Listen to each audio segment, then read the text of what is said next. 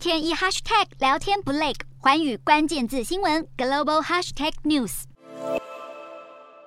这一节的寰宇大话题要来关注乌俄战争。自从俄罗斯在二月二十四号入侵乌克兰以来，这场战争已经持续了半年的时间。当初的闪电战，如今看来已经成为一场持久战。位在乌克兰境内被俄军占领的这个扎波罗热核电厂，是一个恐怕会酿成比战争本身还要更大危机的未爆点。这个欧洲规模最大的核电厂，其实从七月底以来就是多次被当作目标遭到炮击。但是莫斯科和基辅双方是互控、互相指控是对方下令攻击。乌克兰总统泽伦斯基则是不断的警告，一旦发生了核灾，这个恐怕是会威胁到整个欧洲，甚至是更遥远的国家。国际原子能总署也警告了扎波热核电厂正在发生重大危机，所以也担心很有可能会成为另外一个车诺比。而如今冲突的正央早就已经从乌克兰向外扩散到了全球各个角落，因为俄罗斯总统普丁除了是以炮火攻击乌克兰之外，外他还成功的把能源供应给武器化。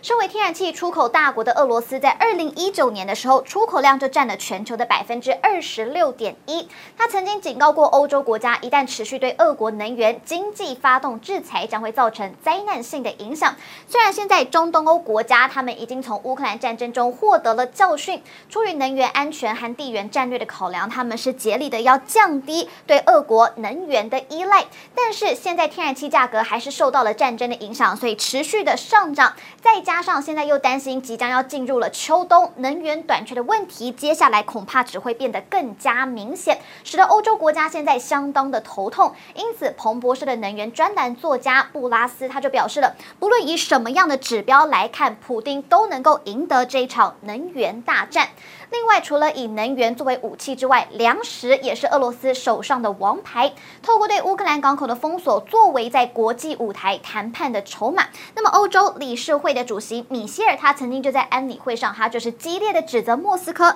将粮食供应给武器化。联合国的秘书长古特瑞斯，他更直言呢，必须要保障俄国的化肥和农产品是能够畅行无阻的进入全球的市场，否则可能最快明年就会爆发全球的粮食危机。尽管在这段期间，俄罗斯与乌克兰是达成了允许乌克兰谷物出口这样的一个协议，帮助屡创新高的全全球粮食价格暂时的又回落一些，但是乌克兰战争的不确定性还是存在。根据日经新闻报道，联合国粮农组织首席经济学家托雷罗他就指出了，现在还是有许多的不确定性哦，所以呢，他就说包含了可能会影响到未来生产前景和农民生计的高昂化学肥料的价格，另外就是暗淡的全球经济。前景还有货币的走势，这三个其实全部都会对全球的粮食安全构成严重的压力。